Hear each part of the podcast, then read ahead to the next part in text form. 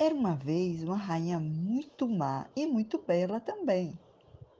Mas ela tinha muita inveja da sua enteada Branca de Neve, a mais linda do reino. Então, a rainha má pediu Carraço, o empregado, que deveria assassinar Branca de Neve. Ele levou a menina para a floresta e deixou lá. De Neve andou, andou e, e conseguiu achar uma cabana. Descobriu que era a cabana dos sete anões. Eles trabalhavam em uma mina e passaram a protegê-la.